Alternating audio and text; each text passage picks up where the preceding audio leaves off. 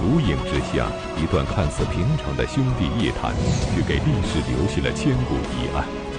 大雪之中，赵匡胤跟弟弟赵光义数了四个字后，便暴毙身亡。赵匡胤死后，皇位并没有留给年富力强的儿子，而是传给了弟弟赵光义。在烛影斧声传说的背后，赵匡胤的死因究竟是什么？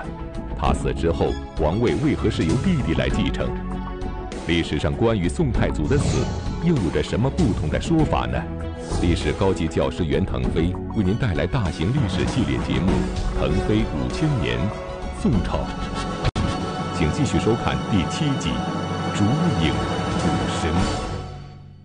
那么，这个中国历史啊，自秦始皇称皇帝以来，创立这个皇帝制度以来，这个地位继承的顺序，一般来说呢，都是父死子继。除非极特殊情况，比如说皇帝他没有子嗣，才会出现这种兄终弟及这种事儿。那么，这个太祖皇帝不是没有儿子呀，是吧？他有好几个儿子，对吧？而且呢。兄弟也不止一个，为什么他没有把皇位传给自己的这个儿子或者其他兄弟，而要传给晋王赵光义呢？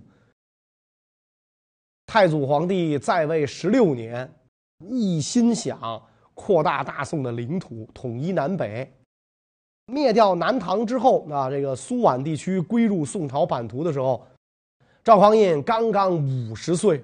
公元九百七十六七十六年，刚刚五十岁，呃，正是知天命之年。这个知天命呢，就说人呐，你到了这个五十，一心一意的去做自己该做的事儿啊。所以赵匡胤不但达到人生事业的顶峰，他也清楚自己下一步要做的事儿就是什么呢？灭掉北汉，统一全国。所以这个。呃，太祖皇帝呢，三月份的时候，摆驾洛阳啊，到这个洛阳城啊，因为洛阳是宋朝的西京，去视察。四月份呢，回到这个汴京啊，因为洛阳离汴京也没多远啊，回到汴京，继续策划征讨这个北汉的军事部署。也就是在这一年的十月。一向身体强壮、正欲北进一统天下的宋太祖，突然去世啊！特别吊诡的是，就是对于这个太祖皇帝的死因，《宋史》当中呢没有过多的记载，那就是这个太祖皇帝到底是是是是是怎么死的，毫无征兆可言，并没有比如说宋太祖生病啊。或者这个太医问疾啊这样的记载，只有一句：“癸丑夕，地崩于万岁殿。”晚上，皇上在万岁殿驾崩了。他为什么死？那死之前，皇上要是比如说得了得了长时间患病，一定应该有这个太医问疾事疾的这个记录吧？都没有。然后更令人匪夷所思的是，就是继承皇位的是这个他的弟弟赵光义，为什么？由他的弟弟来继承这个皇位。对于这个太祖皇帝啊，死因最多的说法就是烛影斧声。这个烛影斧声是怎么回事？烛影斧声描写了赵匡胤死前与弟弟赵光义在烛影下饮酒，用祝薯戳许的情景。正是因为这个传说。赵匡胤的死因变成了历史上的一大悬案，而他的弟弟赵光义一千多年以来都无法摆脱弑兄篡位的嫌疑。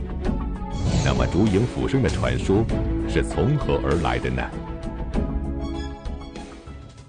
这个说法啊，是根据与苏轼呃大约同时代的一个叫文莹的和尚，他著录的这个。《香山野录续编》一书记载的，这个书里记载呢，说开宝九年啊，也就是公元九百七十六年，太祖皇帝到洛阳祭奠这个祖先，无意之间呢，遇到了一位他早年就认识的道士。这个人为这个呃太祖皇帝呢占卜过，为他掐算过当皇帝的日子，说的特别准，所以太祖皇帝对他格外信任。这一次又遇到了这个呃这个道士，太祖皇帝就问说：“我寿还得几年？”就是说你你看我还还能活多久啊？就这么个意思。道士就回答了，说：“今年啊，十月二十日夜晴，则可延寿一季；不尔，则当速错之。”意思就是说呢，如果今年十月二十号夜里是个晴天你还能再活十二岁啊，你还可以再掌管天下十二年。如果当天夜里是阴天的话，你可就要抓紧时间准备后事了。赵匡胤听完这话，那你想，当然就就就比较谨慎了。半年之后，到了这个十月二十号这天晚上，晚上，赵匡胤呢来到太清湖啊，看见满天星斗，明光灿烂，心里特别的这个高兴。这个老道告诉我了，说这个如果今天夜里是个大晴天我还能再活十二岁，看来这果然今夜星光灿烂，我再活十二岁没问题。正在高兴的时候，功夫不大，坏了，变天了，阴霾四起，雪雹骤降。赵匡胤一看，完了，大限将到，匆匆赶回到这个寝殿，把他的弟弟晋王赵光义招进这个殿中。就这个文营和尚，他怎么记载的呢？说这个太祖跟那个晋王啊，浊酒对饮，宦官宫妾悉平之。俩人喝酒啊，把这个宫女太监全都打发走走，屋里就哥俩。但遥见烛影下，太宗识货避席，有不胜之状。因为这个宫女太监虽然不能在屋里伺候，但是你得在殿外待着呀。那个时候没有玻璃嘛，都是糊的窗纸，能够看到烛影下，太宗经常从那个就是自己的这座位前站起来，饮气，尽漏三股，殿雪以数寸，帝引祝府戳雪，太宗曰：“好坐好坐。”遂解带就寝，鼻息如雷霆。哥俩喝完啊，这个鼓打三更。殿雪已数寸，殿外积雪呀，已经好几寸了。然后这个皇上跟晋王出来，这个皇帝用祝府戳雪，跟这个太宗讲：“好坐，好坐。”然后就睡了，就寝啊，鼻息如雷霆，打呼噜，哈哈哈如雷霆。那个宫女太监都能听见，说明这觉不错。然后当天晚上，太宗皇帝留宿在宫中，没有回晋王府。皇上睡了两个时辰，五更天的时候，这个。值班的这些个宫女太监们听见没声了，皇上刚才那呼噜一直呼呼呼的打着，没声了，然后发现皇上这个时候已经啊驾崩了，所以这个太宗皇帝奉太祖遗诏，在太祖灵柩前继位。文宁和尚的描写生动形象，就像亲眼所见一般。不过这段记载经不起仔细推敲。因为按照文颖的说法，宋太祖跟晋王在宫中饮酒之时，周围并无旁人。那这饮酒的情况又是由谁传出来的呢？除了这点之外，烛影斧声的记载还有哪些经不起推敲的地方呢？第一个经不住推敲的地方是什么呢？皇帝一般都相信自己受命于天，长生不老，所以一般不会相信这些这个。道士胡言乱语，太祖皇帝一代英主，他怎么可能完全相信一个道士的话？道士说：“你十月二十号啊，晚上天晴就再活十二岁，天阴你就要完了。”他怎么可能相信呢？第二，如果真像书中所说，赵匡胤知道自己啊这个大事不好啊，将死了，要安排后事了。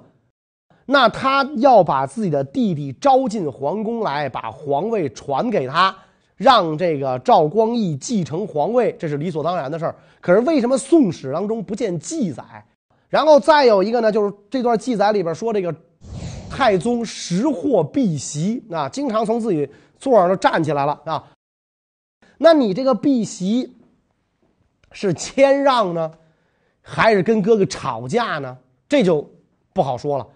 然后这个第四一个疑点就是说，这个赵匡胤在鼓打三更的时候还能出殿，手拿这个祝福戳地啊，说好坐好坐，声若洪钟，不像是将死之人。躺下睡着了，呼噜呼噜呼噜山响，两个时辰之后就死了，太不可思议了。再有呢，第五一个疑点就是说，这个。皇上跟晋王讲好做啊，说好做好做，这个好做怎么解释？是太祖嘱托赵光义要好好做皇帝，你办事我放心，是这个意思，还是生气的说，瞧你做的好事所以这个就这段记载啊，本身它的这个真实性就很值得这个这个啊怀疑。呃，一般人呢就说是什么呢？就说这个烛影斧声是太宗皇帝呢，呃，杀掉了自己的哥哥，那用斧子给杀掉了。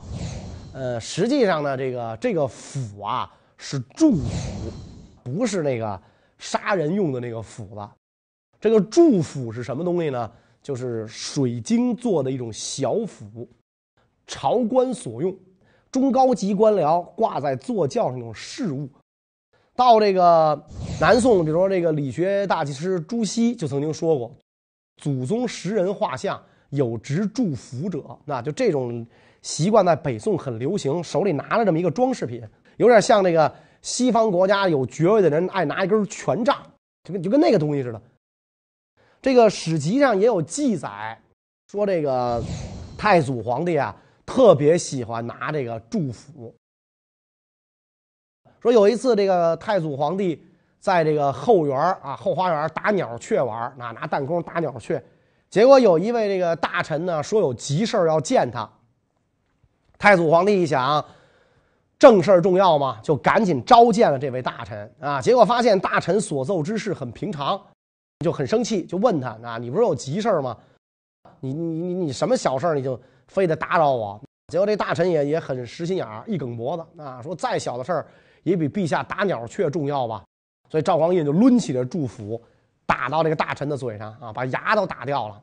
就太祖，因为他是毕竟武将出身嘛，所以有的时候他是那种火爆脾气一上来，那反正就是就是这个这个这个，经常那个对臣臣僚给两下子啊，咵那一下，可见这个祝福呢不是杀人用的东西，就是随身带着一个小斧子，应该不是很重，要不然走到哪儿带一大斧子。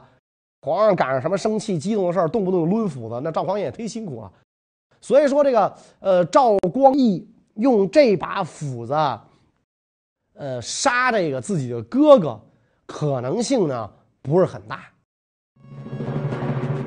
文颖和尚是在宋神宗年间写下了《香山野录》的，那时距赵光义继位已经有一百多年。与文明同时期的史学家司马光又是怎样记录宋太祖之死的？他的记载能否为我们还原历史的真相呢？当然了，官方的文书对这件事儿呢也有记载。司马光啊，对这个宋太祖去世之后，太宗皇帝的行为的记载，与这个烛影斧声所说的当夜住在皇宫是完全不一样的。他说什么呢？他说这个赵光义啊，就是晋王当夜是在自己的府中。说这个太祖皇帝去世当晚四更天啊，这个时候这个太祖皇帝已经驾崩了。皇后呢让宦官王继恩出宫，招太祖的儿子赵德芳来这个继位。但是王继恩呢却以为太祖皇帝早就确定。要将皇位传给这个晋王赵光义，于是自己做主去开封府找这个赵光义。结果到了开封府一看，这个御医程德全坐在大门口，然后俩人就一起去找这个赵光义。然后王继恩呢就把这个太祖驾崩这件事儿说出来了。这个赵光义很吃惊，不知道该怎么办，说那我得跟家里人商量商量，是吧？这个兄皇病逝，然后你你你你这儿来让我继位，我得商量一下。王继恩说：“别商量了，那，要是等的太久啊，黄花菜都凉了，这位置就是别人的了。”于是三个人就直接进了宫了。王继恩、程德全和这个晋王赵光义就进了宫，直接就来到了太祖皇帝的这个寝殿。皇后一看啊，这个王继恩回来了，就问啊，是不是把这个赵德芳给叫来了？王继恩说：“这个赵德芳没来。”说是晋王来了，太祖的皇后一看就愣了，然后赶紧就对赵匡胤讲：“说我母子的性命就托付给官家了。官家就是宋朝的时候啊，臣子对皇帝的尊称。所以就是说，这个本来皇后是让这个王继恩去找自己的儿子，结果呢，王继恩。”没把这个太祖的儿子找来啊，反倒把太祖的弟弟晋王找来了，所以皇后反应也很快，一看赵光义来了，就知道这皇位是赵光义的了，赶紧改口喊赵光义为皇上了。好汉不吃眼前亏，而且呢，我母子的性命就托付给你了。赵光义也挺高兴，说这事儿没问题，不用担心啊，咱们这个呃叔侄君臣共保富贵。司马光详细记载了宋太祖之死以及弟弟赵光义继位的原因。既然有了这段官方文书，那么宋太祖之死仍然是千年悬案。为什么赵光义还有弑兄篡位的嫌疑呢？在这段记载之中，到底隐藏着什么疑点呢？首先说，即便是这个太祖皇帝要传位给自己的。弟弟，但是这个不一定就要传给赵光义啊，因为这个太祖赵匡胤啊，兄弟五个，他排行第二，大哥武帝早死啊，三弟赵光义比他小十二岁，四弟秦王廷美比他小二十岁，而且他们都是同母兄弟，所以赵光义、赵廷美都有继承皇位的资格。这个《宋史》当中啊，为了凸显。太宗皇帝是当皇帝的料子啊，对他的这个出生的记载也是神乎其神。说赵光义的母亲杜太后晚上做梦啊，梦见有个神仙捧着太阳要给他。梦醒后呢，呃，杜太后怀孕，然后生下了赵光义。赵光义出生的时候红光向上升腾，火烧一样，邻居都闻到了奇异的香味儿。这种景象有点类似于他老哥出生的情况。在程度上还超过了他老哥赵匡胤出生的时候，赤光绕室，异香经久不散，体有金色。那赵光义更不一般，太阳投胎啊，出生的时候赤光上腾如火，屡相闻有异香。你红光满室，我红光跟火一样，你香味经久不散，我香的一条胡同都能闻着，比你更远。使臣更是。画蛇添足，描写这个这个呃宋太祖啊，看到他他弟弟的这个这个背影的时候啊，就是这个这种叹息啊，说晋王龙行虎步，必为太平天子，福德非吾所及也啊！你想那个皇上拍自个儿弟弟的马屁，说自己的弟弟是太平先天子，然后自己的福德比不上自己的弟弟，这皇上心也太宽了。这个皇上就差说啊，说这个，我皇上我不做了，让给我弟弟做吧。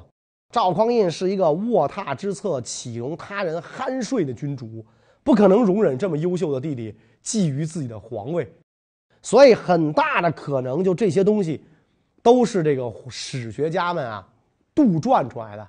就是太宗皇帝要告诉世人，我哥哥能当皇帝，我比我哥哥各方面都优秀，我也能当皇帝啊，就这么个意思。所以这个。这个司马光的记载，第一个疑点就出来了：到底这个太宗皇帝是不是奉遗诏继的位？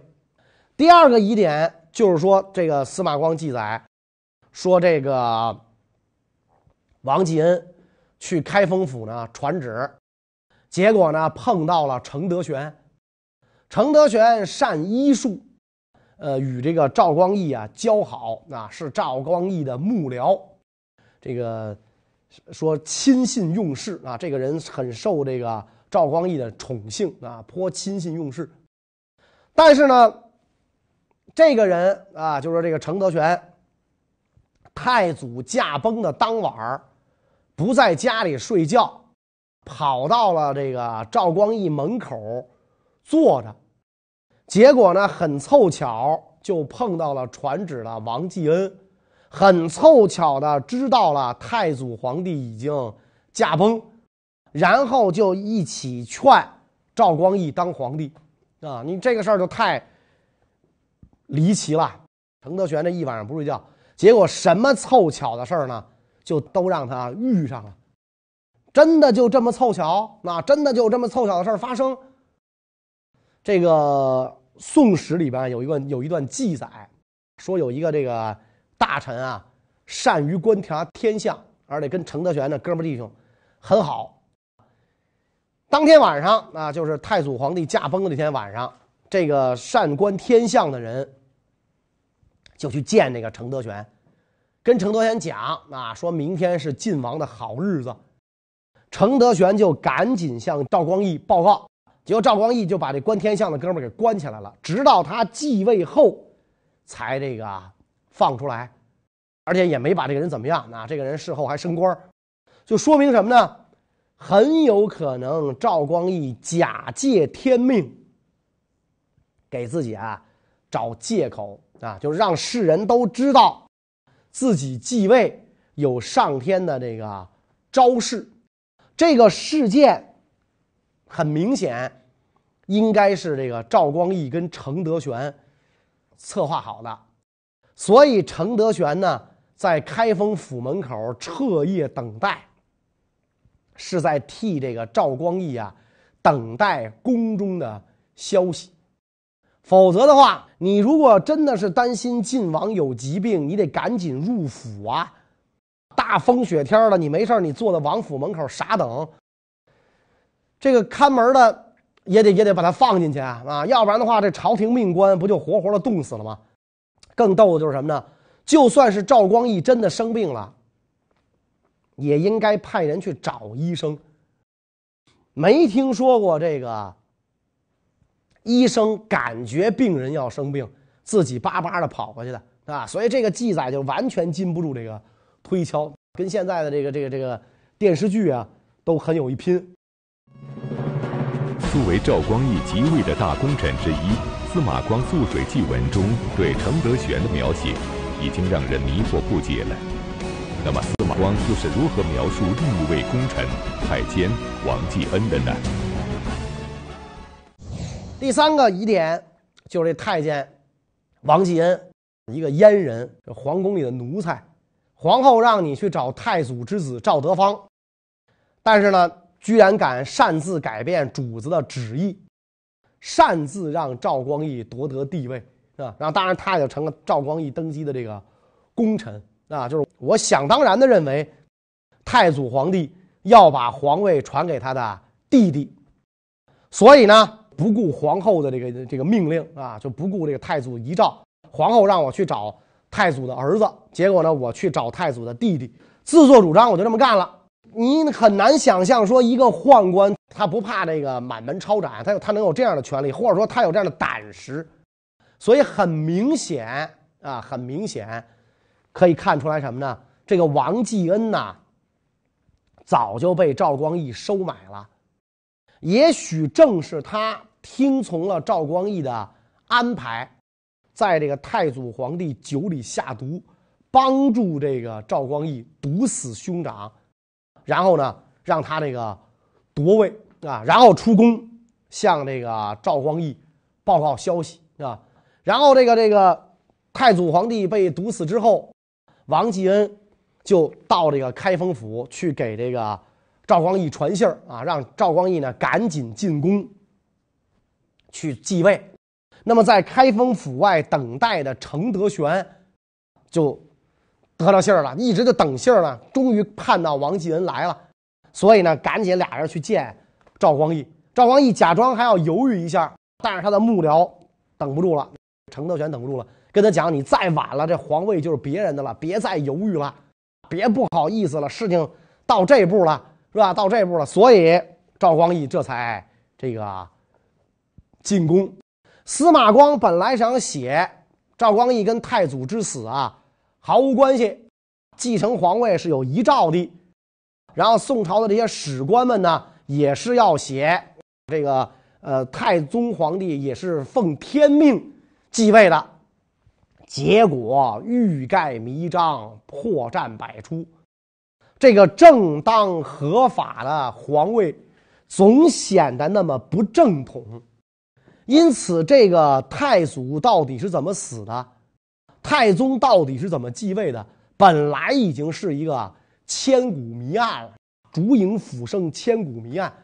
但是。太宗篡位几乎成了这个史界的一种公论嘛，差不多啊。尤其在这个评书演义呀，啊，这一说那就说的更花哨了。那要戏曲舞台上演到这段的时候，肯定都是说赵光义是把他哥哥给这个害死的嘛。啊，这个比如说有一出京剧叫《大保国》，那《大保国》里边呢，这个这个大臣呢给太后讲古比今。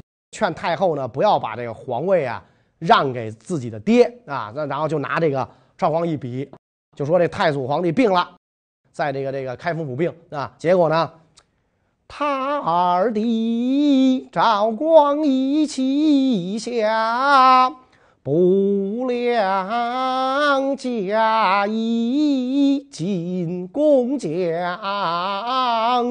雄王烛影。姚红谋篡家邦，哎，唱了这么几句，是吧？这几句什么意思？